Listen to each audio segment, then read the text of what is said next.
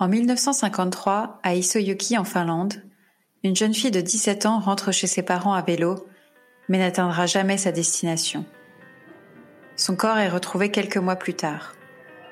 Cette affaire est l'un des cas d'homicide les plus infâmes jamais commis en Finlande. Près de 60 ans plus tard, il n'est toujours pas résolu. Je suis Eugénie et pour vous parler de cette tragique et mystérieuse affaire, je suis avec Adélie et Capucine. Bonsoir. Bonsoir. Voici l'histoire de l'assassinat de Aoli Kiliki Sahari.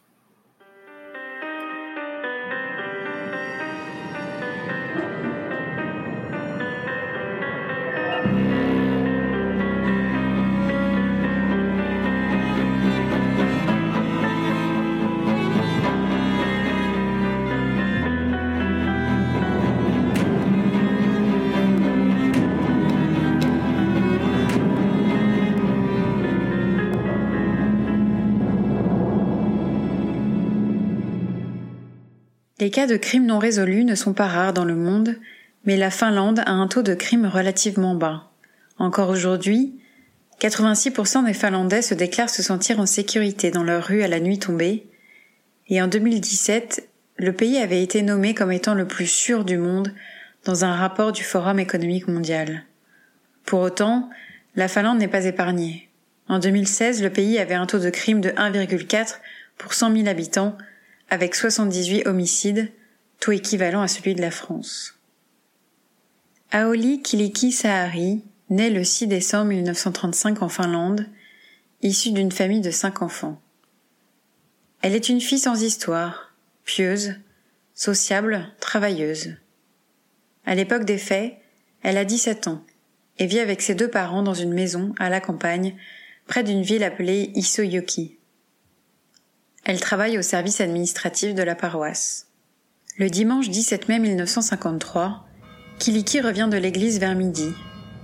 Arrivée chez elle, elle semble fatiguée, mais elle doit retourner en ville le soir même pour assister à un événement religieux destiné aux jeunes. Elle confie alors à ses parents qu'elle se sent nerveuse, qu'elle a bien envie de retrouver ses amis, mais qu'elle a peur du chemin du retour. Ses parents sont surpris. C'est la première fois que Kiliki exprime une quelconque inquiétude et dit avoir peur de rentrer seule. Elle se rend tout de même à l'événement où elle s'amuse avec ses amis. Vers 22 heures, à la fin de la soirée, elle repart à vélo avec son amie Mayou avec qui elle fait une partie de chemin. Arrivée au carrefour où elles doivent se séparer, encore six kilomètres d'un chemin de terre séparent Kiliki de chez elle. Mayou lui propose de dormir chez elle, mais Kiliki la persuade tant bien que mal qu'elle est confiante. Selon Mayou, le ton de la voix de Kiliki est cependant nerveux. Je suis sûre que tout ira bien, comme à chaque fois.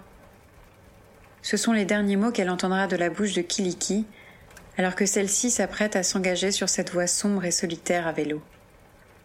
Cette attitude nerveuse d'angoisse ne ressemble pas à Kiliki, d'habitude sereine et joviale mais elle fait écho à un épisode étrange de l'hiver précédent dans la vie de Kiliki. Alors qu'elle skie dans la forêt loin de chez elle, quelque chose ou quelqu'un lui fait tellement peur qu'elle demande à son père de venir la chercher car elle ne veut pas rentrer seule.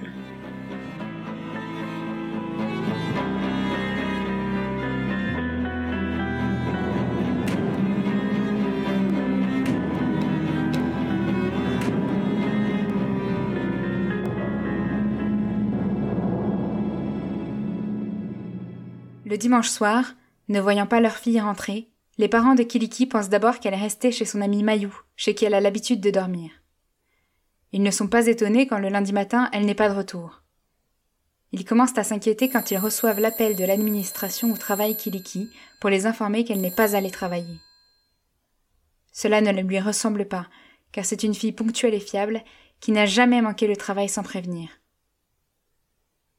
Les parents préviennent alors la police. Les nouvelles vont vite dans cette petite ville et déjà 600 personnes aident à la recherche de la jeune fille dans la forêt, dans les lacs et sur les routes.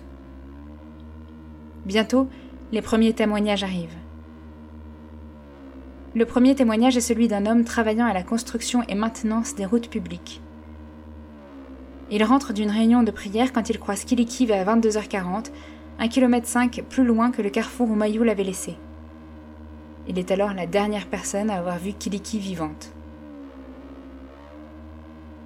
Le second témoignage important est celui de deux personnes qui disent avoir remarqué des traces de lutte ou d'accident sur la même route le lundi matin, non loin de là où le premier témoin avait croisé la jeune fille. Selon eux, il s'agissait de traces de pneus et de voitures ayant fait demi-tour, des traces de roues de vélo, de pas et de verres brisés. La police ne retrouve pas ces éléments sur place, mais les alentours avaient été fréquentés par de nombreuses personnes dans la recherche de Kiliki, et cela aurait pu changer l'aspect des scènes de crime. Plusieurs autres témoignages apportent une information capitale. Une voiture couleur crème avec deux hommes à l'intérieur transportant une bicyclette aurait été vue sur cette route aux environs de l'heure de la disparition. Malgré la solidarité des habitants, les suspicions entre locaux deviennent de plus en plus fortes. La presse cherche les gros titres et lance des rumeurs sans preuve. Le travail de la police devient alors de plus en plus complexe car elle ne peut se fier à tous les témoignages.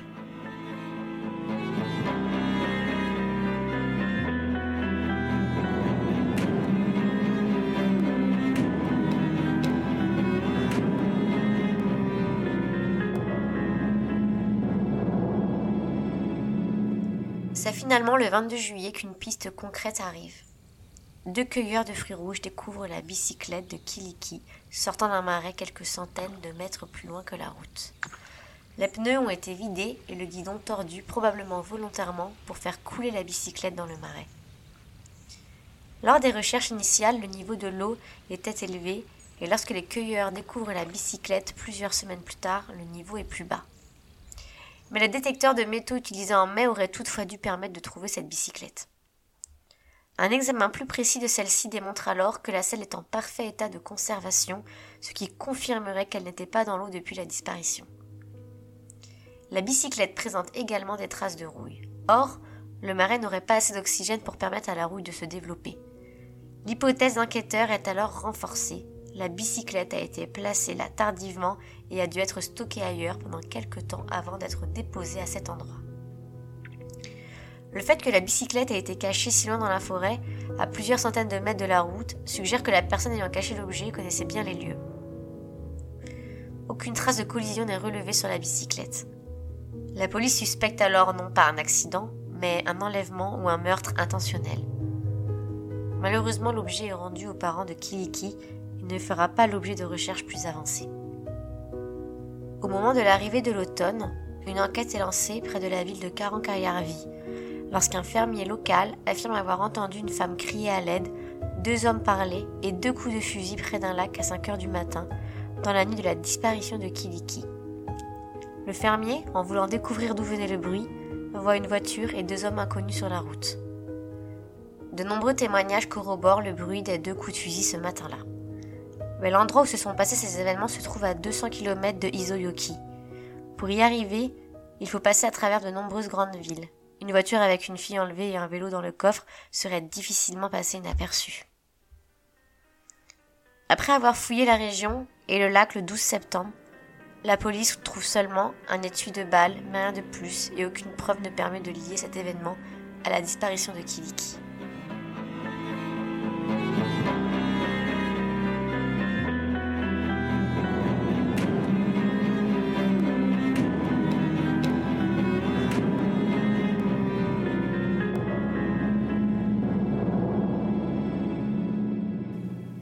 Après la découverte de la bicyclette, les enquêteurs s'attendaient à remonter rapidement une piste et retrouver Kiliki. Mais il faut attendre plus de cinq mois après sa disparition, en octobre 1953, pour que l'enquête fasse une grande avancée. L'automne s'installant, la neige est sur le point de recouvrir toute trace de preuve pouvant être encore présente, et l'enquêteur décide alors d'engager des dernières recherches dans la zone où Kiliki a disparu en mai dernier. Le 10 octobre, à 9h30, un membre de l'équipe de recherche retrouve une chaussure de Kiliki enroulée dans son écharpe avec laquelle se trouve étrangement une chaussette d'homme. Le tout est ficelé avec un fil de laine noire. L'écharpe comporte des traces de dents qui laisseraient penser qu'elle aurait servi de baillon. Le 11 octobre, quelqu'un remarque une branche de pin sec sortir du sol qui semble avoir été aiguisée à l'aide d'un petit couteau à ceinture traditionnel finlandais le couteau Pucco. Cette branche étonne, car aucun pain n'est présent aux alentours, et la branche est comme plantée là intentionnellement. Intrigué, il sort alors la branche de sa base, et l'odeur de décomposition le prend instantanément au nez. Le chef de police fait tout de suite creuser la terre autour de l'endroit où la branche a été trouvée. Le corps de Kiliki Sahari est ainsi découvert. Sa tête est emballée dans son propre manteau et son corps nu à partir de la taille jusqu'aux pieds. La décomposition étant avancée, malheureusement peu d'informations peuvent être recueillies. Ses doigts de pied et de main ne sont même plus identifiables. Son corps est examiné et le médecin légiste indique que la cause de la mort serait un coup à la tête par un objet contondant comme une barre ou une pierre. Son nez et ses pommettes ainsi que son poignet droit sont cassés. Malgré sa nudité qui laisserait penser à un crime sexuel, aucune preuve de rapport sexuel n'est trouvée. Tout laisse à penser que le corps a été placé là quelque temps après le crime, comme la bicyclette. La branche de pin aurait été plantée dans le corps de Kiliki alors que son estomac était déjà en état de décomposition. De plus, un expert de l'université d'Helsinki affirme que la branche a été coupée d'un arbre au plus tôt à la fin du mois d'août. La tombe de terre dans laquelle Kiliki a été retrouvée était très habilement construite et laisse penser aux enquêteurs que le criminel a de l'expérience en ingénierie militaire et qu'il est gaucher. Le 14 octobre, son autre chaussure est trouvée, mais sa montre, son porte-monnaie rouge et son recueil de chants ne seront jamais retrouvés. Les funérailles de Kiliki ont lieu le 25 octobre 1953 avec 25 000 personnes venues de toute la Finlande. Elles sont enregistrées par la Société de radiodiffusion publique. L'affaire devient donc un homicide et la police cherche des suspects via des témoignages à Isoyoki et dans les villes alentours interrogeant près de 5000 personnes, en faisant du porte-à-porte, allant même jusqu'à questionner des habitants d'Isoyoki ayant déménagé en Suède après le meurtre.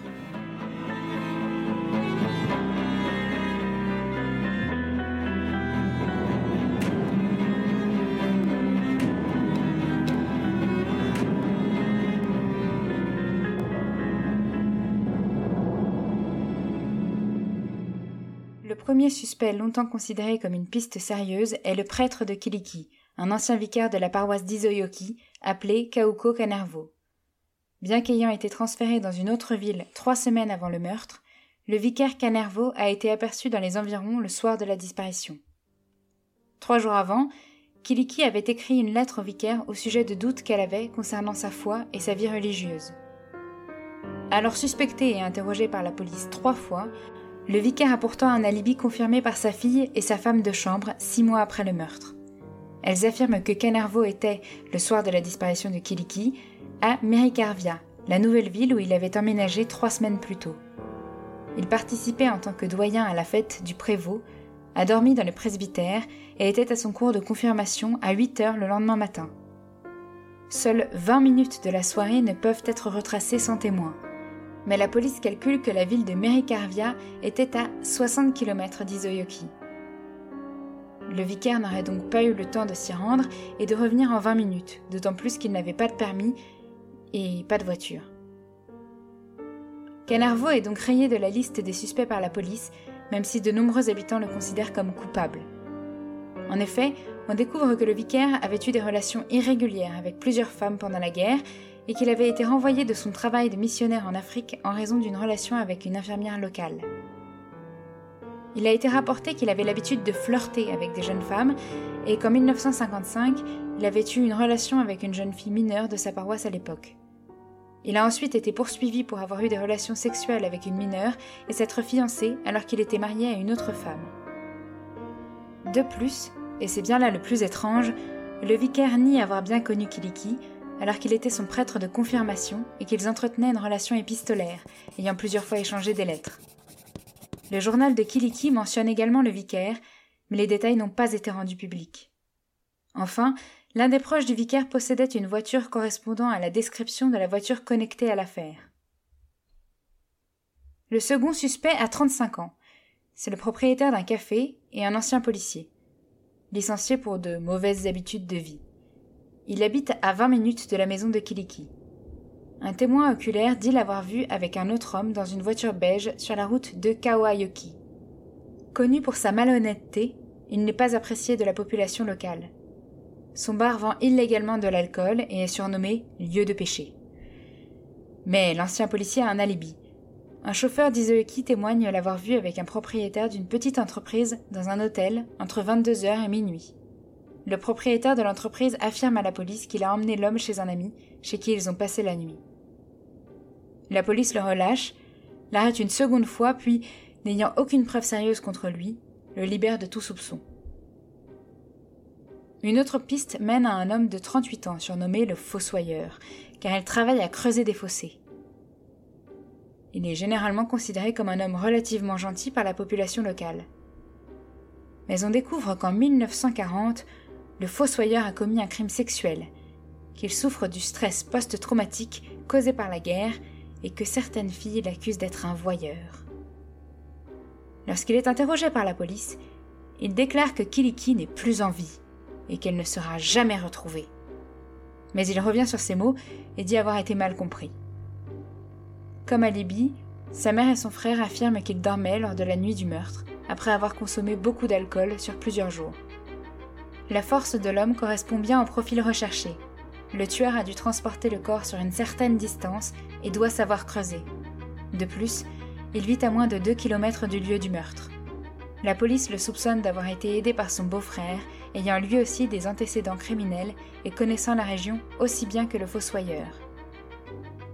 Le beau-frère déménage quelque temps après en Suède, alors que le fossoyeur est envoyé dans un hôpital psychiatrique.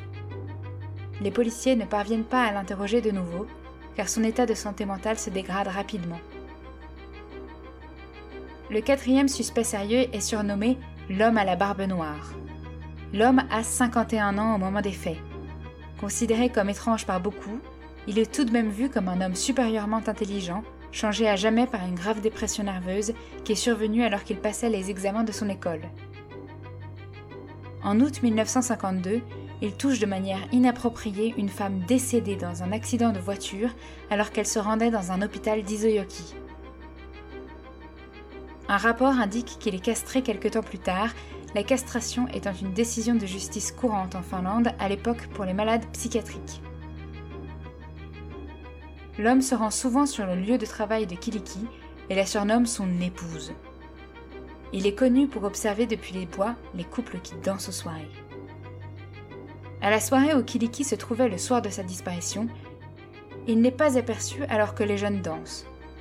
Mais il est aperçu vers 2 heures du matin, jetant des pierres aux fenêtres de l'hôtel de ville où habite une femme à qui il demande de sortir.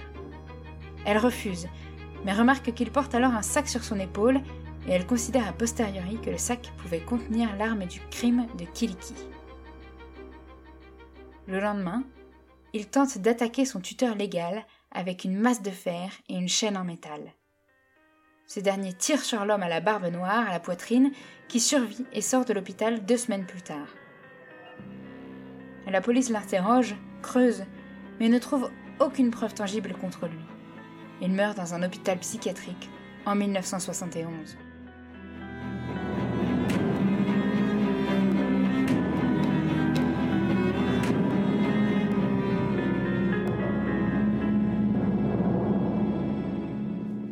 total, ce n'est pas moins de 300 suspects qui sont entendus dans le cadre de ce meurtre. Malheureusement pour la police, tous ont été remis en liberté. Quelque temps plus tard, une femme entre en contact avec les autorités pour leur signaler que son mari, Hans Asman, gaucher comme le suspect, se trouvait près de Izoyoki au moment du meurtre. Elle ajoute qu'Hens possède une voiture Opel marron clair, le même modèle vu par plusieurs témoins, et qu'il est rentré ce soir-là avec des chaussures humides, qu'une chaussette lui manquait et que sa voiture présentait quelques bosses. Quelques jours plus tard, il serait reparti avec son chauffeur et une pelle.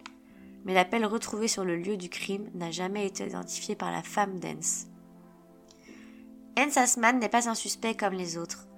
Allemand d'origine, il émigre en Finlande dans les années 50 après avoir travaillé à Auschwitz en tant que nazi durant la Seconde Guerre mondiale.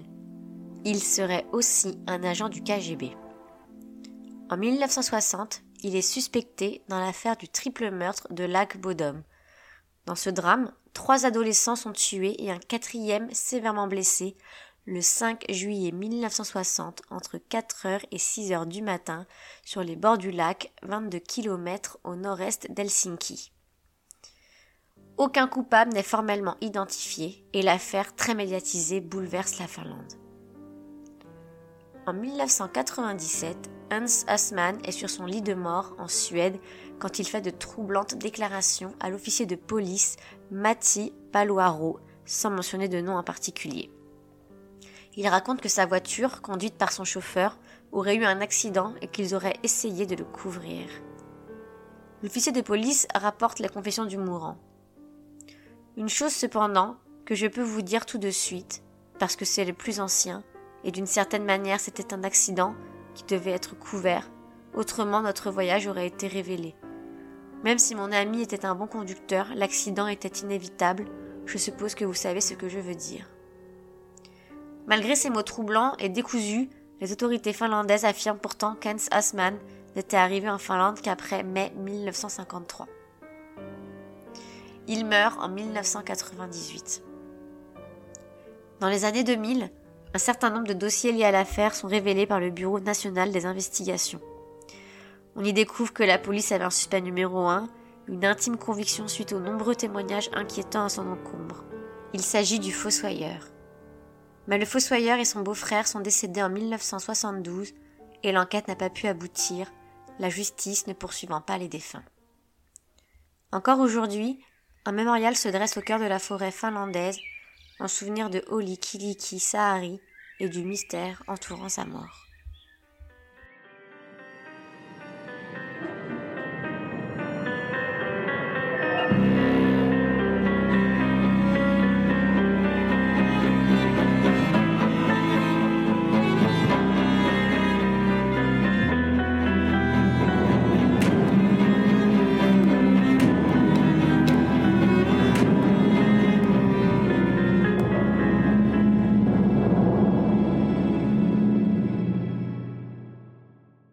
Alors pour cet épisode, j'ai choisi une œuvre qui, selon moi, correspond en plusieurs points à notre affaire finlandaise et surtout à une observation.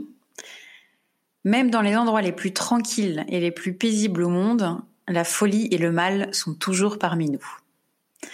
Et l'œuvre que j'ai choisie, c'est donc la série télévisée britannique qui s'appelle Broadchurch, créée par Chris Chibnall, avec notamment comme acteurs David Tennant, Olivia Colman, Jodie Whittaker, Bess Latimer et Andrew Buchan. Après l'énorme succès de la série dans son pays d'origine, Broadchurch a vu la production d'une deuxième et d'une troisième saison. Elle a aussi fait l'objet d'une adaptation américaine Grace Point et d'un remake français Malaterra. Donc le synopsis, c'est le suivant. Une petite communauté dans une station balnéaire en Angleterre se retrouve sous les projecteurs des médias après la mort d'un petit garçon. Deux enquêteurs sont chargés de résoudre cette affaire délicate tout en essayant de garder la presse à distance et de préserver le tourisme. Face à un tel drame, les habitants commencent à s'épier les uns les autres, faisant remonter à la surface bien des secrets. Le scénariste donc s'est inspiré d'une petite ville du Dorset sur la côte jurassique, dont les falaises sont un élément de décor majeur du drame. Et c'est une très très bonne série euh, que je vous recommande, que je vous invite à regarder avec beaucoup de suspense. voilà. J'ai adoré. Bah, la première saison après, je trouve ça un peu euh, moins bien, mais. Après, c'est plus, ouais, sur l'enquête, euh, enfin, sur la, pardon, sur le, sur le procès, euh, voilà. Donc, à l'inverse, alors, je, je vous fais pas un gros spoiler parce que, voilà, mais à l'inverse de notre affaire, Broadchurch, il y a, il y a quand même, on retrouve quand même le suspect. Voilà. Enfin, le coupable. Mais d'ailleurs, euh, je, je, suis désolée de faire une petite euh, parenthèse, mais est-ce que vous saviez que euh, cette série en Angleterre, elle avait tellement déchaîné les passions qu'il y avait des paris en ligne où, où, les gens pariaient sur le coupable? Le coupable? Oh, Génial, j'aurais dû. Moi, moi, je l'ai fait avec ma mère et j'ai gagné. J'ai gagné quoi? J'ai gagné son respect. C'est déjà Moi, je l'avais pas encore. Moi, je, suis fan un peu des séries, un peu France 2, euh, tout ça. Et il y a un jour, j'ai regardé une série voilà, qui s'appelle Malaterra. Et, euh, et, je me suis dit, oh putain, c'est pas mal et tout. Je commence à regarder. Et en fait, euh, je me suis dit, ça manque quand même un, côté un peu plus qualitatif, un truc un peu avec des meilleurs acteurs quand même. Enfin, je me rends compte que c'est l'adaptation d'une grosse série britannique. là, je me dis, bah merde. Et du coup, j'ai plus envie de regarder cette série britannique. Donc, je n'ai jamais vu Broadchurch parce que j'ai vu Malaterra. Donc, c'est un peu la même chose. Attends d'oublier, si tu veux, euh, il y a un truc en fait, je vais le GHB. Chouette. non, j'ai essayé de ne regarder. vous mettez pas dans ce... regarder. Mais au bout d'un épisode, je me suis dit, ah non, c'est trop semblable. J'ai dit, ça sert à rien, je regarde le truc deux fois, quoi. Donc, bah, voilà. Attends, euh, 5 ou 10 ans, quoi. Ouais, voilà, exactement, le temps d'oublier. Euh, non, mais oui, oui t'as raison. Mais c'est, oui, oui, tout à fait. Tout à fait. Et donc, euh, je vous ai euh, créé une petite, euh, j'ai réfléchi à une petite question, voire même deux questions euh, par rapport à notre affaire et à cette série. Donc, les filles. Ah, qui sont Les filles, est-ce que, voilà, sommes-nous jamais en sécurité? Est-ce que vous avez déjà été dans une situation comme Kiliki où vous vous sentiez en danger mais vous saviez pas pourquoi, vous aviez un pressentiment? Voilà, ces deux questions. Donc déjà, est-ce que on est on est toujours en sécurité plutôt, je la tourne différemment. Euh, est-ce que chez nous, est-ce que vraiment il y a un endroit où vous êtes sûr vous êtes en sécurité ou alors au contraire euh, on n'est jamais certain et, euh, et, on a toujours des angoisses ou pas, voilà. Et est-ce qu'il y a déjà une voilà une situation un peu particulière où vous aviez un truc, euh, je sais pas, un truc, vous avez eu un quelque chose, vous sentiez pieds suivis et vous avez jamais su l'expliquer, voilà. Moi, connaissant Capucine, je suis, je, pardon, connaissant Capucine, je suis sûre que c'est une vraie flippette. Quoi. elle sort son chien, il faut qu'elle appelle les gens au téléphone pour être rassurée oui, psychologiquement et qu'elle ne soit pas seule. Voilà. Tandis que moi, je vis un peu dans le monde des bisounours et euh, des fois, je fais des choses, même avec le recul, au bout des fois de plusieurs années, je me dis ah ouais, quand même. Ouais, ouais, j'ai, ok. Bah, honnêtement, toi, c'est vrai que. Euh... Mais non, mais même pas. Tu dis à l'époque, mais même il y a quelques mois, tu faisais des trucs. Euh... Enfin, excuse-moi, mais tu, tu rentrais, euh, tu passais par un, une forêt pour rentrer chez toi, une forêt pas très, pas très safe, genre en trottinette à 23 ouais. Excuse-moi. non, mais des fois même à 4 heures du matin, hein, je suis rentrée en trottinette à travers le bois de Boulogne, bon, en mode là, là, là, là, voilà. Hein. Mais ça a Alors que, euh, ouais. pour nos auditeurs qui ne connaissent pas Adélie, euh, ce n'est pas vraiment quelqu'un euh, d'effrayant. je pense qu'on a vite euh, le dessus, quoi. ouais. C'est vrai, mais tu vois, après, le, avec le recul, je me dis, punaise, ouais, c'était, c'était chaud, quoi, des fois. ouais, alors que c'est vrai que moi, j'ai tout le temps hyper peur. Et il s'est rarement passé des trucs. Oh, à tes souhaits. ça, discrète aussi, non. Mais, euh, mais c'est ouais. Vrai que, enfin, euh, moi, mais déjà, enfin, je me suis déjà fait agresser euh, en rentrant chez moi du, du métro jusqu'à chez moi quand j'avais euh, 18 ans à 18 heures en été, quoi. Donc, mmh. agresser, c'est qu'il y a un mec qui m'a poursuivi en m'insultant. Et je sais pas, tu sais, c'était horrible. C'était, en fait, c'était vraiment, je sais, désolée, à chaque fois je parle de trucs qui n'intéressent personne, mais euh, j'étais dans, le, dans les escalators et j'entends stop et je me retourne et là, il y avait un type, mais je, je n'exagère pas, il avait les mains en avant comme un fou, tu vois, avec les doigts qui, qui faisaient des petits gestes comme ça. Et il avait les yeux qui tournaient dans tous les sens. C'était trop Faut arrêter le Capucine, on a dit. Et il a dit salope Et, euh, et, et j'ai couru et il m'a poursuivi. Et puis, il m'a. Puis, euh, mais t'arrives des trucs de ouf. Hein. Non, mais ou alors j'ai inventé, mais je me dis comment c'est possible que j'ai inventé? Parce que je suis rentrée chez moi. Ah bah, je suis rentrée à l'époque, j'étais chez mes parents. Mais non, mais je leur ai raconté tout de suite. Donc, mais tu sais, c'est que ça fait longtemps. C'était il y a, c'était comme il y a plus de dix ans. Et moi, j'ai une mauvaise mémoire. Et mais sinon, une fois aussi, désolée de raconter aussi ce truc, mais qui m'a fait super peur. Euh, je rentrais chez moi et il était peut-être 20 heures. Et donc, il faisait pas du tout nuit puisque c'était l'été, pareil. Et j'ai senti, alors là, ça, ça répond bien à ta question, j'ai senti euh, un truc bizarre. Et euh, il y avait un type qui était derrière, attends, il était devant moi et il était plutôt beau mais il me faisait peur et je sais pas pourquoi. Et, il, et à un moment, il a commencé à pas, pas mal se retourner pour me regarder. Et j'ai eu super peur. Et puis, alors j'ai ralenti et il ralentissait. Et donc à un moment, il me regardait pas et je me suis cachée derrière une voiture, ce qui est super bizarre euh, comme réaction. Mais et j'ai appelé mon père parce qu'à l'époque j'habitais chez mes parents. Et je lui ai dit, euh, bah, est-ce que tu peux venir me voir et tout, enfin me chercher. Il y a un type qui me fait peur et il a dit, bah, j'arrive, j'arrive tout de suite. Et, euh, et ah ouais, bah, c'est comme Kinky, hein. Ouais, et je suis restée derrière la voiture. Mais dans cette situation, bah, les, minutes, elles paraissent des heures. Moi, j'avais l'impression d'être là depuis, euh, je sais pas, euh, 30 minutes, alors qu'en vrai, ça devait faire euh, 3 minutes. Et donc je me suis dit bon maintenant c'est safe et tout, je vais, je vais rentrer chez moi, mon père il est pas là. euh. Et donc je, je reprends la route, je vois pas le type. Et à, à l'angle entre, euh, enfin il y avait un angle, je devais prendre, euh, il y avait une rue et je devais tourner dans une autre rue. Et à cet angle de rue, il y avait des échafaudages. Et donc je passe et le type était caché dans les échafaudages et il m'a sauté Ah, dessus. quelle horreur. Oh non. Et, euh, et donc j'ai commencé à courir. Et heureusement, il y avait mon père dans la rue. Donc j'ai, sauté dessus et il a dit Non, fais genre, tu me connais pas Parce que c'est super bizarre. Et euh, j'ai dit Bah non Et en fait, le type me poursuivait. Et mais comme il a vu que j'étais avec mon père, il a lâché l'affaire. Et mon père a dit Hé, tu voulais t'en prendre à ma fille, connard Et voilà, bon, ça, l'histoire s'arrête là. Mais je veux dire que c'est vrai que Ah, ce c'est type-là, chaud. parce que bizarrement, on s'imagine jamais que les gens beaux, c'est horrible de dire ça, mais que les gens beaux sont des tueurs. Euh, et ben pourtant, euh, ouais, c'est vrai qu'on se dit bah il peut avoir toutes les filles, pourquoi euh, il irait s'attaquer à une fille, mais c'est pas c'est pas les mêmes euh, Ouais, c'est pas les mêmes motivations quoi. Exactement. C'est pas le même Exactement. plaisir. Après, je pense que c'est une question de, de, caractère et puis. euh, et Ouais, puis, parce que si on un- peut dire naïveté, hein, je sais pas si on peut dire ça, mais. euh, Parce que Adélie et Capucine, depuis toujours, vous êtes, euh, vous Des suivez femmes. beaucoup les affaires criminelles. oui, vous êtes des femmes, en effet. Vous suivez les affaires criminelles, faites entrer l'accusé, tout ça, vous, vous aimez beaucoup. Et tu vois, d'un côté, Adélie, ça t'a pas du tout, euh, enfin, empêché de de- d'être très dehors, euh, très Ah ouais, plutôt insouciante, ouais. tu vois, voilà. Capucine, je sais pas à quel point tout ce que tu as entendu, écouté, regardé a pu influencer euh, ton appréhension. euh. Moi, en tout cas, plus je m'intéresse, parce que moi, mon appétence est venue un peu plus tard que vous, Mhm. et, euh, et bah, plus je regarde personnellement, plus j'écoute, plus je flippe, hein, je vous le dis. C'est plutôt ça.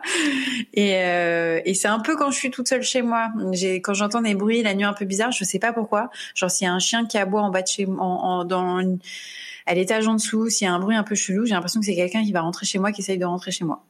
Ouais. Tout le temps. Ça, c'est très bizarre. Ah ouais, moi non, moi il y a juste une affaire qui m'a vraiment choquée et qui me fait très peur, euh, c'est euh, l'affaire de Guy Georges.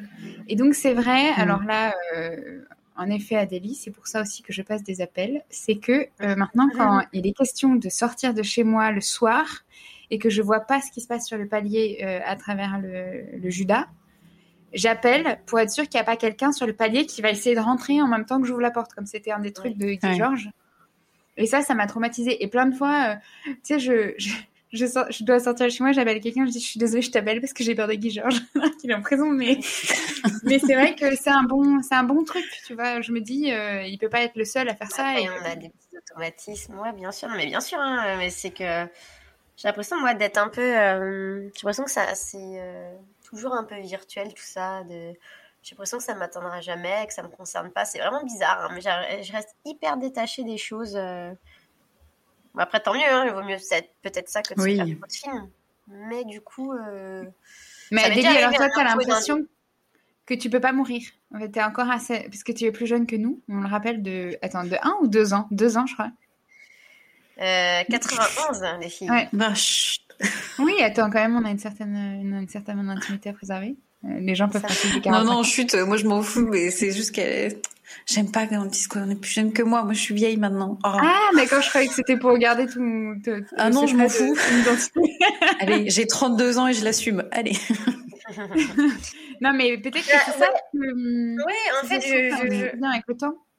C'est comme euh, des gens. Après aussi, il y a le fait aussi de vieillir, on est un petit peu moins sûr. C'est pareil que je trouve que quand on a peur de la peur de tomber, la peur de se faire agresser. Je veux dire, quand on est gamin, euh, on n'a jamais peur hein, de se prendre des, des des gamelles, de se faire mal, euh, Mm. parce qu'on est un peu plus, on est un peu plus foufou quoi. Après, plus tu vieillis, plus t'as conscience de Bah, ton moi, corps. sagesse. t'as- Ah ouais?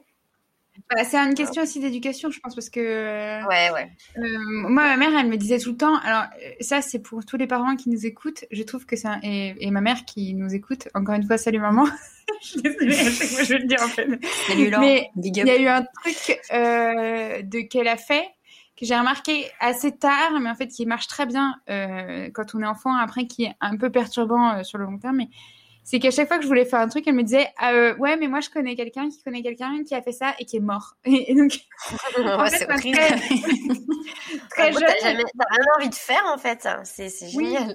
Oui. tu sais, euh, oui, euh, j'ai une de mes copines qui m'a raconté que euh, son fils avait pris un taxi et, et ben il s'était fait arracher la jambe. Enfin, tu sais, c'est un peu comme dans, il y a un truc dans Arrested Development, tu sais, où il y a toujours l'ami du père qui a un, un, bras en moins, une main en moins. Et à chaque fois que les enfants, ils veulent faire une bêtise, et ben le mec, il arrive, il fait, et si vous faites ça, vous aurez une main en moins. Ah oui. c'est pour ça qu'il ne faut jamais mentir à son père ou un truc comme ça. Et ben, ça, c'est un peu le, mon éducation. Que je trouve très sympa. J'ai un peu ça aussi, moi, cette éducation-là aussi, ouais. Mais après, ce chose qui est dingue, c'est en fait, euh, du coup, quand t'es enfant, pour que parce qu'elle avait quel âge Kilikina elle était adulte elle avait 17 ans non enfin elle était ouais 16 17 ouais, elle était jeune parce qu'elle travaillait bon après mais euh, je pense plus t'es jeune, et c'est pareil, plus un enfant a peur, ça veut vraiment dire qu'il y a un problème. Parce qu'en général, un enfant ou une ado est un peu insouciante. Et donc, c'est vrai que pour qu'elle soit un petit peu nerveuse comme ça, déjà à son âge et tout, c'est qu'il y avait peut-être un truc quand même assez grave, bah, peut-être ou un truc. Euh, Surtout qu'elle était, euh, apparemment, c'était quand même une, jeune fille forte, euh, indépendante, qui savait ce qu'elle voulait, travailleuse et tout ça. Et puis c'est pas un chemin qu'elle avait jamais emprunté. Enfin, elle avait l'habitude. Ah et donc c'était récemment. Il y a aussi, j'en ai pas parlé, mais parce que j'ai pas retrouvé exactement le texte, donc je voulais pas, je voulais être sûre de mes sources mais il paraît-il qu'elle écrivait des poèmes aussi euh, un peu un peu sombres. Euh, quelques quelques temps avant de disparaître, elle était dans un dans un esprit. Alors bon, c'est l'adolescence, donc. Euh, ouais, mais peut-être qu'elle avait vécu phases, un euh, traumatisme déjà. voilà, peut-être. C'est ça, c'est comme on n'a pas pu. Euh, comme on n'a pas pu vraiment faire une autopsie en bonne et due forme parce que le corps était trop détérioré, si ça se trouve, on aurait vu que peut-être euh, qu'elle était, euh, qu'elle avait déjà été victime euh, de, de viol. En même temps, ça aurait été déjà, enfin, ça aurait probablement cicatrisé si ça avait été antérieur à, au meurtre. Mais moi, je pense que c'est pas juste. des relations. Ouais. En, fait, je pense que ce qui, ce qui la concerne, c'est pas seulement un pressentiment, c'est qu'il devait y avoir une base réelle de trucs. Mm. Parce que c'est ça, c'est cette histoire de quand elle a fait du ski là avec ses parents. Moi, j'ai pas. Ouais. Je sais pas. En fait, c'est très très très étrange ce morceau, ce moment euh, dans tout ce que dans tout ce que j'ai pu euh, euh, lire, écouter. Euh, c'est les gens ont du mal à retranscrire parce qu'apparemment c'est vraiment euh, un moment que la famille a pas trop compris où elle était à ski, elle rentrait chez elle comme ça doit être courant en Finlande. Euh, et il y avait une petite trotte quand même, et, euh, et apparemment elle le faisait souvent. Et il y a eu un jour un truc qui l'a fait ultra flipper, et donc elle s'est, elle est, elle s'est rapprochée de maison. Elle a appelé son de, de certaines maisons euh, qui étaient euh, pas loin. Enfin, elle s'est écartée de sa route et elle a appelé son père en disant il faut que tu viennes me chercher. Euh, là, je, là, je peux pas rentrer. voilà. Et apparemment, elle n'a jamais vraiment expliqué ce qu'elle avait vu, ce qu'elle avait entendu. Et voilà. Peut-être qu'elle a, peut-être peut-être que même c'est au-delà de vu ou entendu, peut-être que euh, elle a été agressée. Ouais, peut-être, oui. Oui, oui, c'est vrai. Peut-être qu'elle a été euh, témoin d'un meurtre. Mais ça, ça me semble un peu, un peu plus difficile à croire. Mais c'est apparemment c'est très spécial dans c'est vraiment paumé dans la forêt quoi. On n'est pas très loin d'Helsinki pourtant, mais euh, à l'époque c'est quand même assez paumé et donc son son mémorial il est il est en plein milieu de la forêt. C'est quand tu regardes des images, c'est ça fait bizarre quoi. Tu mets moi à sa place de toute façon, euh, même à midi, je rentre en vélo, je flippe. Donc euh, j'exagère, mais bah, déjà moi je rentre pas à vélo euh, toute seule. ouais. Non mais t'as qu'à piscine, on a compris quoi. bah, c'est pour ça que vous vous demandez pourquoi je sors jamais de chez moi, mais c'est pour ça. oh Enfin voilà, donc euh, donc la pauvre petite euh, Kaliki, euh, voilà, on n'a jamais retrouvé malheureusement. Mais c'est aussi pour ça qu'il y a pas mal de gens qui étaient persuadés que le, le premier suspect, le prêtre, enfin le vicaire, mhm. avait forcément quelque chose à voir hein, parce que ils disaient, elle a elle a une relation quand même au moins écrite et religieuse avec lui. Il a un passif ultra lourd et euh, elle a été flippée avant, elle n'était pas dans un bon mood euh, les, les, derniers temps. Il y a eu un truc, et donc euh, probablement elle connaissait, elle connaissait son agresseur. Enfin, il y a de grandes chances. Après, bah, c'est vrai que déjà, le, le, le vicaire, il est. Attends, je suis désolée, pardon, j'ai bugué sur un truc. le.